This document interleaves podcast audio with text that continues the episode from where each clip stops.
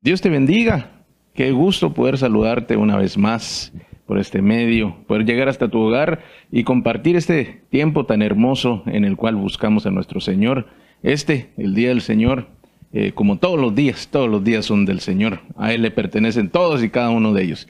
Pero hoy lo dedicamos especialmente a Él, en su honor. Por lo tanto, es un muy buen día y en Él podemos esperar bendiciones, podemos esperar su respuesta, su presencia, su amor, su palabra, todo lo que Él quiere para nosotros. Así que prepárate esta mañana porque vamos a tener un tiempo especial con nuestro Señor. Estos días hemos estado platicando acerca de la oración. Em, vimos la semana anterior eh, cosas muy interesantes acerca de la oración y cómo ella es el medio ideal para que nosotros podamos tener comunicación, conexión, relación con nuestro Señor. Ella es el medio idóneo para hacerlo. Por supuesto, eh, tenemos eh, cosas que tomar en consideración. Por ejemplo, vimos las, las cosas que suceden cuando nosotros oramos y vimos, eh, por ejemplo, que nos permite presentar nuestro corazón, nuestra alma al Señor. Esto es poder tener una genuina relación con Dios, abriendo por completo eh, nuestro corazón y mostrándonos tal y como nosotros somos. La oración también te ayuda a alejarte de la tentación. Así lo dijo el Señor Jesús que nos ayuda para alejarnos, para no caer en la tentación y en consecuencia del pecado. Esto también nos recuerda que nuestras oraciones no son hechas en vano. Ellas se acumulan y Dios las acumula en lugares especiales porque son muy valiosas, pero no solo para acumularlas, sino para poder contestarlas. Cada oración que Dios eh, recibe de tu, de tu corazón, de parte tuya, será contestada. También vimos que Dios nos permite, por medio de la oración, tener más conciencia de su presencia, es decir, estar más ah, con mayor atención o tener mayor facilidad para comprender que Dios siempre está con nosotros y que estamos en un ambiente terrenal, pero también podemos estar conscientes de nuestro ambiente espiritual. Y Dios siempre está contigo. Y por último, vimos que Dios en este proceso nos traslada por completo a un lugar distinto un lugar espiritual, donde está su presencia, donde está su gloria. Eso es lo que nos permite eh, vivir o experimentar la oración. Por ello es tan importante. ¿Te recuerdas que es nuestro sistema vital de comunicación para con Dios? Es vital realmente para todo creyente. Es necesario que todos los días nosotros podamos brindar un tiempo para buscar a nuestro Señor. No solo poder hacer una oración sencilla y pequeña, la cual está bien, eh, me refiero por los alimentos, alguna cosa en especial, sino un tiempo dedicado a poder tener interacción con nuestro buen Señor. Y aquí es donde vamos a continuar. Y quiero contarte que hoy vamos a hablar acerca de la comunión. La comunión, eh, yo sé que algunos pueden tener ideas de, de la tradición que nos fue enseñada, o de otras prácticas religiosas, pero eso no es la comunión. La comunión es, proviene de la palabra griega que quiere decir koinonea. Esto quiere decir participación, sociedad, tener em, una relación social. También vemos que es, es parte de la comunicación entre personas, es el compañerismo, es amistad. Estas palabras nos pueden ayudar a comprender qué quiere decir la palabra que se utilizó en la Biblia, en el idioma griego, para poder describir esta comunión. Al final debo decirte que la oración no solo es pedir, pedir, pedir, pedir. La oración tiene distintos aspectos y uno de esos aspectos es la comunión o la koinonea o koinonía, como quieras pronunciarlo. En otras palabras, la comunión es compartir todas las cosas, el tiempo, la unidad, eventos, sucesos, las victorias, las derrotas. La comunión es una unión en común. Eso quiere decir que se tienen distintas personas, tienen varias cosas que poseen entre sí, no que cada uno posea un pedacito, sino que todos juntos aportan cosas para poder tener esta unión en común. Pero quiero que me acompañes al libro de Hechos capítulo 2. Allí lo vamos a ver un poquito más claro. Así que acompáñame al verso 41 y leeremos hasta el 44. Verso 41. Así que los que recibieron su palabra fueron bautizados, y se añadieron aquel día como tres mil personas, y perseveraban en la doctrina de los apóstoles, en la comunión unos con otros, en el partimiento del pan y en las oraciones.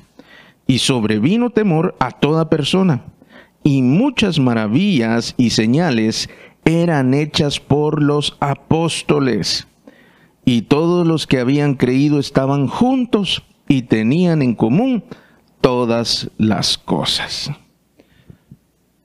Aquí vemos que ellos compartían casi todas las cosas o todas las cosas, las tenían en común, todos los aspectos de la vida. No quiere decir eh, que ellos tenían una especie de socialismo. No, mi amado, eso no dice la escritura.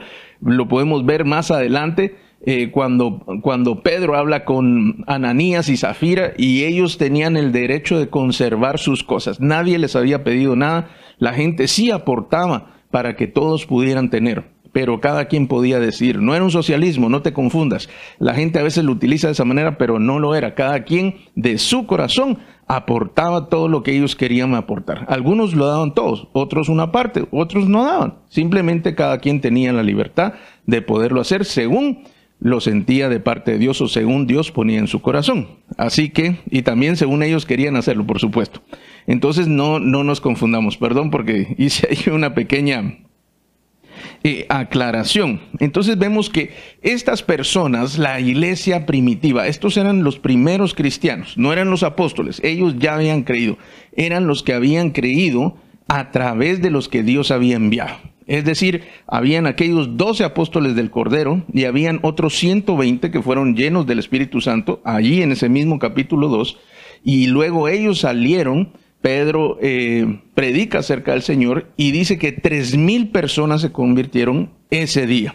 Y todos los que habían, se habían convertido buscaban estar juntos todo el tiempo. Y se hizo una comunidad. Se hizo una eh, por medio de la comunión, de tener muchas cosas en común.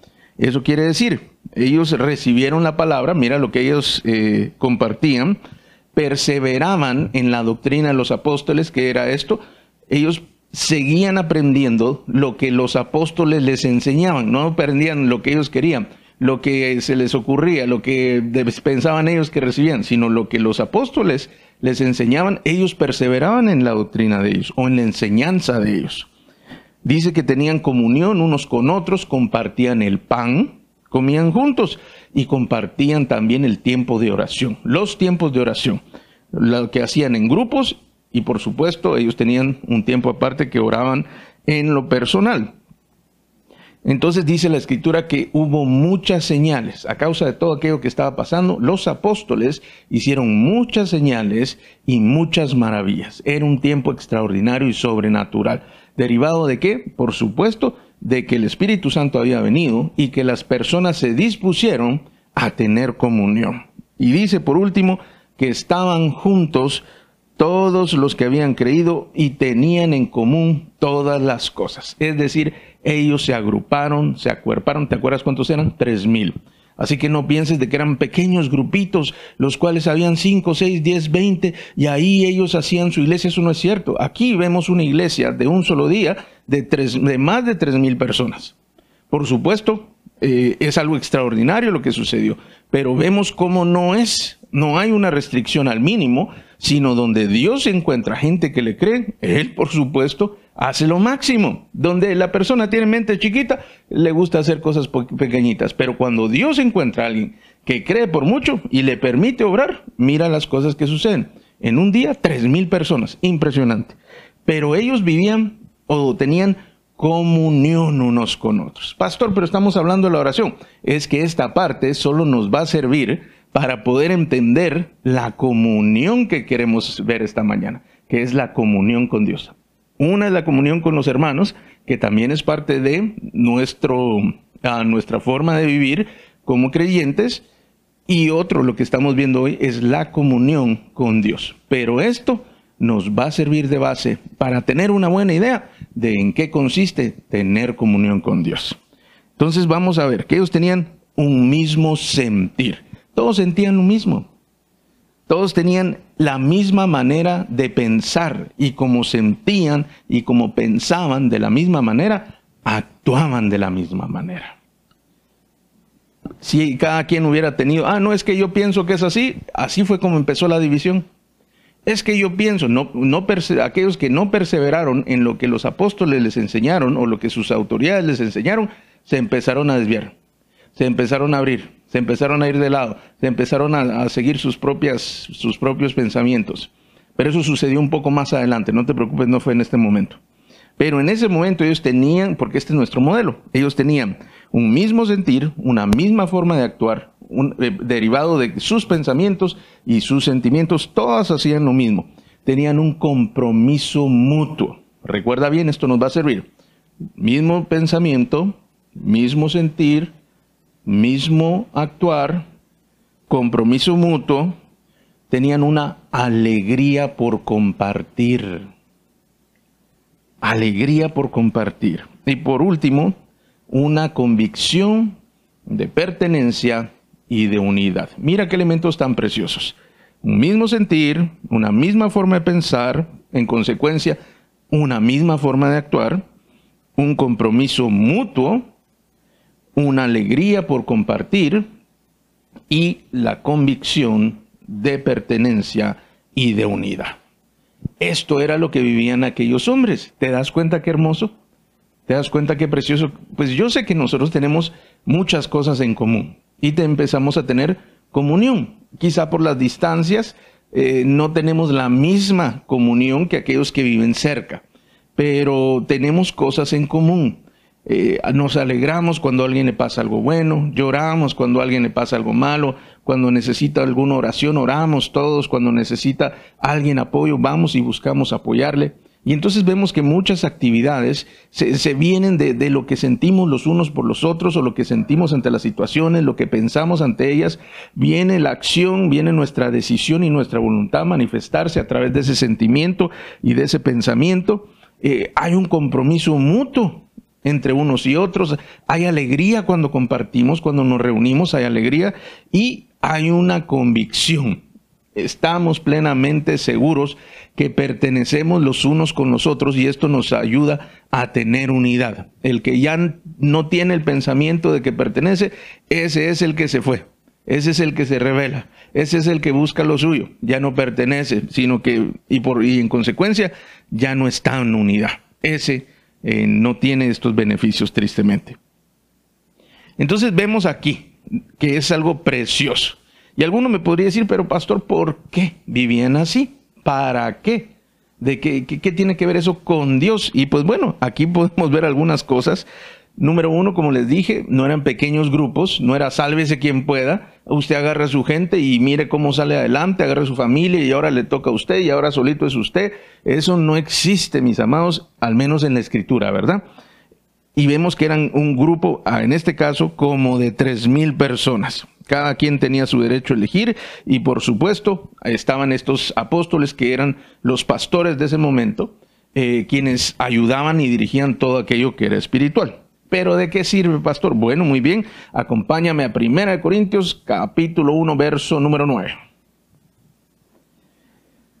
Dice el verso 9, fiel es Dios, por el cual fuisteis llamados a la comunión con su Hijo Jesucristo, nuestro Señor. Mis amados, aquí el apóstol Pablo nos está haciendo un llamado que proviene del cielo, un llamado a la comunión, pero ya no la comunión solo con los hermanos, la comunión con nuestro Señor Jesucristo. Esto es un llamado, esto es algo que Dios nos está invitando para que podamos tener comunión con el Señor Jesús te das cuenta que no solamente es que el grupo no es lo importante nada más, el grupo es consecuencia de este llamado. Cuando Dios, envió a Jesús, su propósito es que tuviéramos todas las cosas en común. Y aquí vemos cómo el llamado lo hace hacia nuestro Señor Jesucristo para que podamos estar unidos con Él por siempre. ¿Te recuerdas que te dije de qué nos servía ver todo aquello que vivía la primera iglesia? Porque son cosas que vivimos y que entendemos fácilmente. Pero ahora cuando lo llevamos al principio, mejor dicho, al objetivo principal, al llamado que Dios tiene, que tengamos comunión con Jesús, ese llamado nos sirve la ilustración o la consecuencia de qué era lo que vivía la iglesia para comprender qué es lo que debemos vivir con nuestro Señor Jesús. Te lo digo de otra manera. Todo lo que dije de la primera iglesia lleva, agrega a ese mismo relato a nuestro Señor Jesús. Todo, yo creo que tú lo pudiste imaginar. La gente compartiendo, orando, eh, se invitaban a, ven tú a comer a mi casa, no, ven hoy a mi casa, bueno, está bien, vamos todos para allá, y, pasaban el tiempo juntos. Si fuera este día, probablemente mirarían una película, probablemente eh, harían un, un juego de fútbol o algún tipo de juego, compartir, sentarse, platicar. Eso, mis amados, es comunión. Ahora imagínate las mismas actividades, solamente que el Señor Jesús también hay. Ese es el llamado de la comunión. ¿Ves cómo Jesús no está divorciado de las actividades que nosotros realizamos todos los días? Por el contrario, Él nos hace un llamado para que Él esté, para que nosotros estemos en comunión con Él. Es decir, las actividades diarias, lo cotidiano, lo sencillo y lo, y lo, y lo complejo. Todas las cosas Jesús debería estar allí. ¿Ves que dice? fuisteis llamados a la comunión con su Hijo, Jesucristo, nuestro Señor. Impresionante, pero eso no es lo único. Así que acompáñame a Primera de Juan capítulo 1 en el verso 3. Vamos a leer lo que dice el verso 3. Y lo que hemos visto y oído, eso anunciamos, para que también vosotros tengáis comunión con nosotros y nuestra comunión verdaderamente es con el Padre y con su Hijo Jesucristo. En esta, en esta parte de, la carta de Juan a, a las iglesias de Asia Menor, esta primera, esta primera carta de Juan es enviada allá a aquellos primeros cristianos que estaban en lo que hoy sería Turquía no a los judíos, esta fue enviada a otras, a otras iglesias, a las iglesias gentiles. Y vemos que él dice que su deseo era que aquellos cristianos, es decir, ahora nosotros, tengan comunión con ellos, es decir, que estén en la misma forma de pensar, en la misma forma de sentir, que hagan lo mismo, que compartan lo mismo. Eso es lo de ellos. ¿Y qué era lo que ellos tenían? Comunión verdaderamente comunión, o mejor dicho, comunión verdaderamente con el Padre y con el Hijo, o con su Hijo Jesucristo.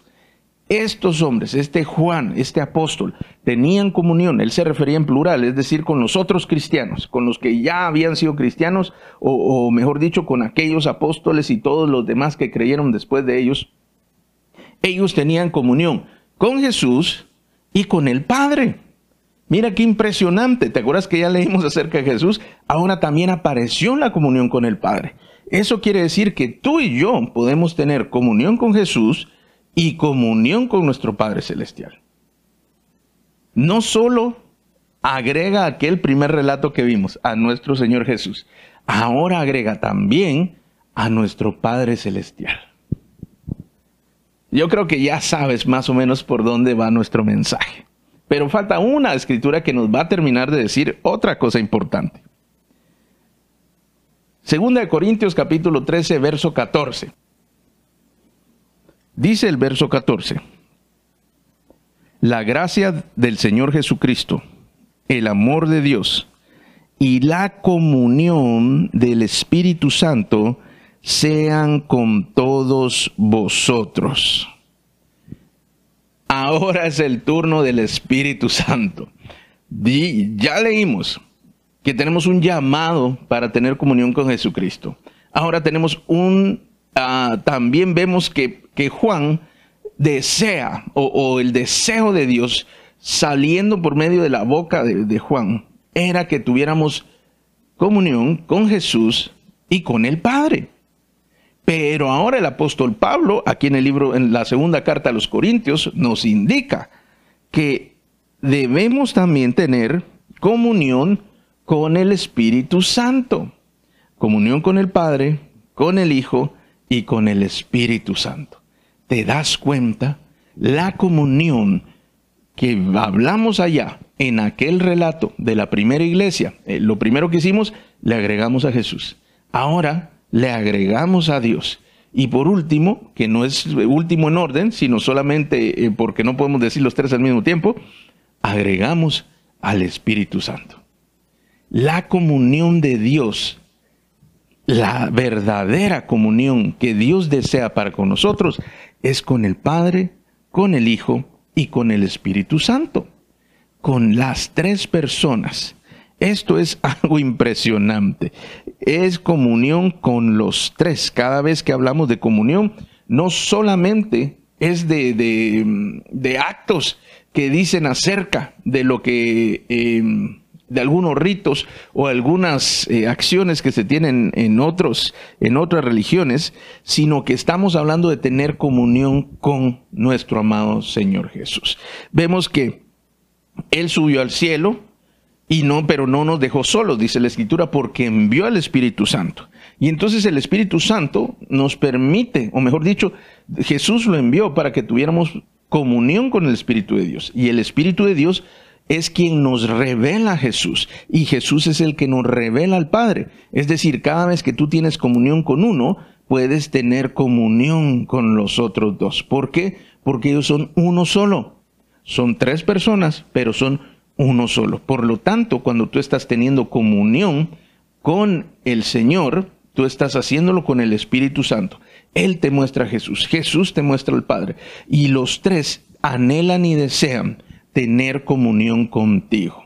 Vivir la vida así como la enseñamos allá, compartiendo todas las cosas, pensando lo mismo, sintiendo lo mismo, decidiendo lo mismo, ayudándose unos a otros, apoyándose, alegrándose, llorándose juntos, todo lo que se pueda hacer en comunión. Solo que agrega a cada uno de ellos, porque ese es el deseo de Dios para tu vida. Es algo impresionante. Es como la primera iglesia. Un mismo sentir, la misma forma de pensar, la misma forma de actuar. Un compromiso mutuo. ¿Te recuerdas que lo hablamos? También vimos que había una alegría por compartir. Es decir, cuando hay comunión, no es algo monótono. Ay, otra vez tenemos que estar aquí. Otra vez vamos a orar. Otra vez tengo que hablarle a Dios. Otra vez esa no es alegría por compartir. Alegría por compartir es esperar ese momento, saber que pronto Dios va a estar, eh, mejor dicho, tú vas a tener tiempo para poder estar con Dios. E, el alegrarse de, por ese momento, sabiendo que es algo precioso y algo que te, que te bendice muchísimo. Eso es la alegría por compartir.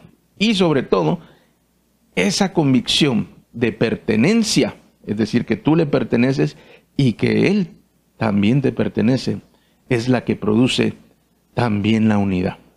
Que sean dos, tres, cuatro, todos en uno. Así como ellos son tres, en, un, en una sola persona, nosotros podemos unirnos a ellos como una sola persona. Así dice la Escritura cuando habla acerca de la iglesia y que es una con Cristo, siendo Él la cabeza de todos. Entonces vemos que este cuerpo eh, de la iglesia, que es representado, mejor dicho, el cuerpo representa a la iglesia, es parte de nuestro Señor Jesús. Por lo tanto, debemos tener comunión. Y aquí es donde nosotros podemos entender que el Señor dijo, por eso ah, dijo el Señor, no te dejaré ni te desampararé. Hebreos 13:5. Él lo dice en aquel pasaje, pero ¿por qué lo dice? Es muy sencillo porque Él es parte, Él es uno, estamos en comunión con Él, podemos estar en comunión con Él. ¿Por qué te digo podemos estar? Porque tú puedes ir a la iglesia, pero pensar distinto que Dios. Tú puedes ir a la iglesia y sentir distinto que Dios. Tú puedes venir y asistir, o, mejor dicho, hasta hablar de Dios. Tú puedes enseñar de Dios, pero estar en desacuerdo con Él. No te dejaré ni te desampararé. Hebreos 13:5. Esa es una promesa extraordinaria que Dios nos ha hecho. Él siempre va a estar con nosotros. Por eso Mateo 28, 20 también dice que he aquí yo estoy con vosotros todos los días hasta el fin del mundo. Hay una unidad, hay algo que no se separa. Ese es nuestro Señor Jesús, haciendo uno solo. Por supuesto, también el Espíritu Santo y por supuesto también nuestro Padre Celestial. ¿Te recuerdas lo que hablamos? Toda aquella comunidad, toda aquella comunión, todas aquellas acciones, Jesús, el Espíritu Santo y Dios también incluidos en ese en esa iglesia, en ese mover, en ese vivir. Eso es lo que Dios quiere hacer con nosotros. Vemos que Jesús tuvo comunión con el Padre. Él también, por supuesto, tuvo comunión con el Espíritu Santo. Abraham, podemos leer que tuvo comunión con el Padre. Él hablaba con Dios, dice que caminó con Dios. Dios lo llamaba su amigo. ¿Te imaginas? Ellos tenían una comunión. Luego vemos a Moisés. Vemos que Moisés pasó hasta 40 días en la presencia de Dios. Moisés hablaba constantemente con Dios. Él tenía comunión con Dios.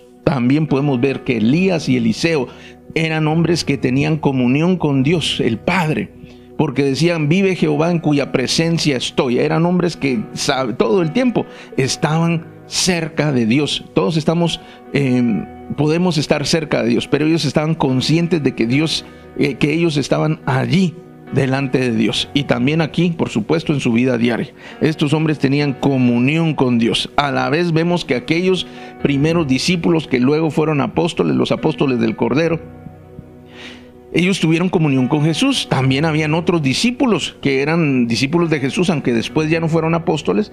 Ellos también tuvieron comunión con Jesús cuando estuvo aquí en la tierra. Y todos los discípulos y seguidores que Jesús tuvo, ellos también deben estar incluidos en, ese, en esa comunión con Jesús. Y los cristianos de la primera iglesia hasta hoy podemos y tuvieron y hemos tenido comunión con el Espíritu Santo. Cuando Jesús se fue, no, Jesús no se fue, cuando Jesús subió al cielo, Él dice la escritura que envió, fue al Padre y le pidió al Padre que enviara al Espíritu Santo para que nosotros no nos quedáramos solos, para que no nos quedáramos huérfanos, dice la escritura, para que hubiera alguien que estuviera con nosotros otro igual a él, otro paracleto, otro cuidador, guardador, ayudador, otro maestro, otro amigo, otro facilitador, otro que nos enseña tantas funciones que tiene el Espíritu Santo. Eso es lo que él hace. Entonces, esa comunión, el compartir el, pensamiento, lo que se siente, cómo se actúa, el compartir también el compromiso mutuo que se tiene del uno con el otro, el poder tener esa alegría por compartir y la convicción de la pertenencia y la unidad con el Espíritu Santo, es el regalo que Dios tiene para cada uno de nosotros. ¿Te recuerdas que el Espíritu Santo nos conecta también con Jesús y con el Padre? El Espíritu Santo nos permite tener esa conexión por medio de Jesús, por supuesto, a través de Jesús para con el Padre también. Entonces es, un, es una super oferta, es un combo inmejorable si pudiéramos llamarlo combo. Eh, es algo, una oferta preciosa que Dios tiene para ti. En otras palabras, te lo digo en pocas palabras, todo lo que quise decirte es, Dios quiere tener comunión contigo. Dios quiere vivir con la vida que tú tienes contigo. Dios quiere ayudarte a vivir esa vida por medio de la comunión. Pastor, pero eso qué tiene que ver con la oración? Es que tú no puedes vivir con alguien con quien no hablas. Es que tú no puedes vivir con alguien con quien no te comunicas. Eso es una locura. Aunque hay gente que vive de esa manera, pero es una locura. Tú no puedes disfrutar la vida con una persona con quien no te relacionas. Eso no es posible. Por lo tanto, mi amado, tú tienes que restablecer esa conexión. Todo lo que yo te quise decir es, Dios quiere restablecer esa conexión contigo, pero verdaderamente, no solo cuando tienes afanes, cuando tienes preocupaciones, cuando hay, eh, hay alguien que necesita una oración, entonces se va a orar. Dios quiere establecer una forma de compartir tu vida y su vida durante este tiempo el resto de la eternidad vas a compartir, vamos a compartirlo con el Señor. si tú permaneces fiel hasta el fin, si tú permites que el Espíritu de Dios te transforme, te cambie, ten por seguro que vamos a pasar esa eternidad con el Señor. No tengas ninguna duda al respecto. Pero mientras llega ese momento, Él quiere tener comunión contigo. Él quiere tener un tiempo especial todos los días, en todo lugar, en todo tiempo. Él anhela compartir todo lo que tienes, lo bueno, lo malo, lo más o menos. Él desea ayudarte en todas las cosas. Yo sé que suena bien para la mente, pero para la comprensión, el entendimiento, tú tienes que permitir que el Espíritu Santo te convenza de esta verdad. Porque podemos decir sí, pero conforme la vida va avanzando y todas las cosas que suceden durante la vida, eso ya podría ser quedar en el olvido, ser olvidado, perderse por tantas cosas por hacer, la preocupación, el trabajo, los problemas, las debilidades, tantas cosas que podemos mencionar. Pero es Dios el que quiere vivir esa vida contigo. De lo de otra manera, Dios se quiere ir a vivir contigo y compartir contigo todas las cosas. Ese es el deseo de Dios. Y Él lo hace. Pero ¿estás tú dispuesto a hacerlo? ¿Estás tú dispuesto a vivir y compartir todo con Él? ¿Todo lo que tienes? ¿Por dentro y por fuera? ¿O hay espacios todavía? que necesita resguardar. No, no, esta habitación está prohibida para el Señor. No, este lugar de mi corazón está prohibido para el Señor. Esto me gusta a mí demasiado y no lo voy a compartir contigo. Dios anhela tener comunión contigo. Dios anhela que haya un compromiso mutuo, que tú sientas alegría cuando vas a buscarle, que tengas esa certeza de que le perteneces, de que estás unido a Él, que eres parte de Él, que cada vez que no lo consideras o no lo tomas en cuenta, es como que si estuvieras incompleto. El anhelo de Dios es completar tu vida, pero completar para ayudarte en todo lo que tú necesitas ser ayudado, en tus debilidades, en tus errores, en tus fallas y poderte ayudar también en lo bueno que también tienes y poder hacer una mejor forma de vivir, una comunión. Y por eso le ofrece una vida plena. Aunque haya aflicción, aunque haya persecución, Él te ofrece hacer abundar tu vida. Solo debes buscarle a Él, unirte a Él, ser uno con Él por medio de la comunión. Te lo digo en otras palabras, Dios quiere ser tu amigo. El Espíritu Santo quiere ser tu amigo. Jesús busca ser tu amigo. ¿Quieres tú serlo? ¿Quieres ser amigo de Dios? ¿Amigo de Jesús? ¿Amigo del Espíritu Santo? Debes buscar la comunión. Pensar como Él piensa. Primero saber qué piensa. Saber qué siente. Saber cómo, cómo actuaría entender lo que él vive, lo que le gusta, lo que no le gusta. Tú tienes que ver y empezar a buscar de Dios. Y en esa comunión y en ese buscar empiezas a tener comunión. Considéralo en todos tus caminos, dice la escritura. Debes considerarlo en todos tus caminos. Y Él te va a ayudar. Él te va a levantar. Él va a hacer cosas extraordinarias contigo si tú le permites hacerlo. Él sí quiere. Él sí quiere irse a vivir contigo. Él quiere ser tu amigo y se quiere ir a vivir contigo. Es más, Él quiere irse a vivir dentro de ti. Porque somos templo del Espíritu Santo, ¿verdad? Y sabemos que hay un lugar para Él. Hay una casa, hay una habitación, hay una morada para Él en ti. Pero puedes compartir. O quizás son dos extraños viviendo en una misma casa. ¿Qué te parece si oramos y le pides al Señor que pueda haber en ti un deseo incontenible por tener esa comunión con Él. Cierra tus ojos. Amado Señor, muchas gracias te doy en este día. Muchas gracias, Señor, por cada una de tus palabras. Gracias por lo que haces por nosotros. Gracias, muchas gracias Señor, por tu corazón tan precioso y hermoso, por el amor tan grande y tan incontenible que tú tienes para con cada uno. Gracias Señor, gracias porque no logramos entenderlo, no logramos alcanzar con nuestro entendimiento la magnitud de tu amor, el deseo tan grande que tú tienes por hacernos el bien, por causar el bien en nuestras vidas. Tan grande Señor que tú mismo quieres vivir entre nosotros, morar en nosotros. Es tan grande Señor que si lo viéramos de manera física, tú quisieras vivir en el mismo lugar donde nosotros vivimos. Señor, yo sé que tú estás aquí. Yo sé que tú cumples tu palabra y tú estás aquí, tú estás en nosotros y con nosotros. Y sobre nosotros, Señor, yo sé que tú no nos has abandonado, que tú no nos dejas atrás, que tú no nos dejas en el olvido, que tú no nos das por perdidos, por el contrario, siempre estás dispuesto a buscarnos.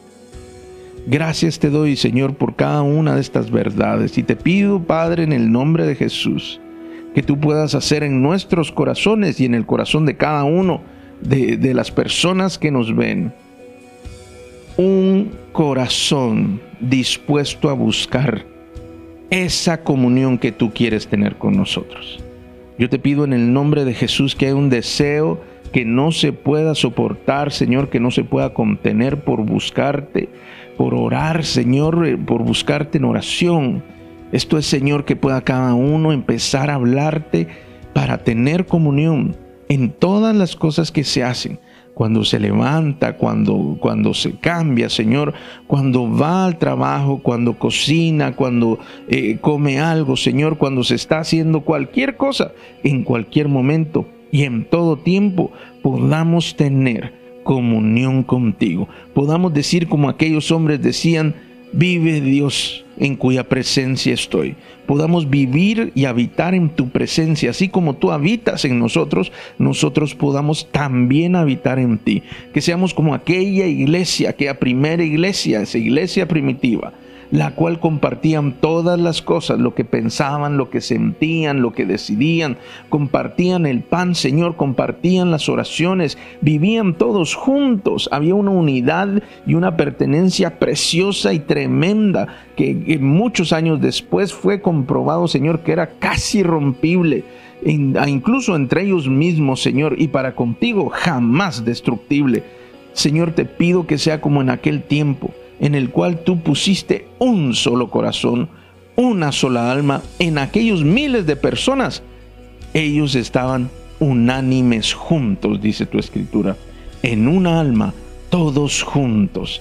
Yo te pido en el nombre de Jesús que ese mismo sentir haya para contigo, haya para con tu Espíritu Santo, haya para con Jesús y con el Padre, y podamos vivir como uno solo, Señor.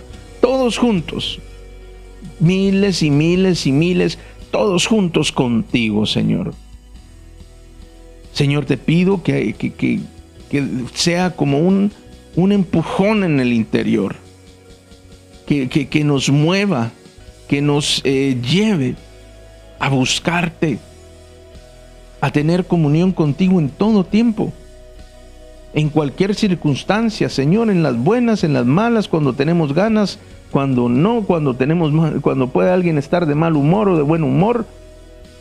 Señor, no importa, pero que el deseo sea tan grande que nos permita entender que tú siempre estás allí, que tú cumples tu promesa de que no nos vas a dejar y que no nos vas a abandonar y de que vas a estar con nosotros todos los días de nuestra vida hasta el fin de la misma vida o el fin del mundo, Señor todos los días estarás con nosotros.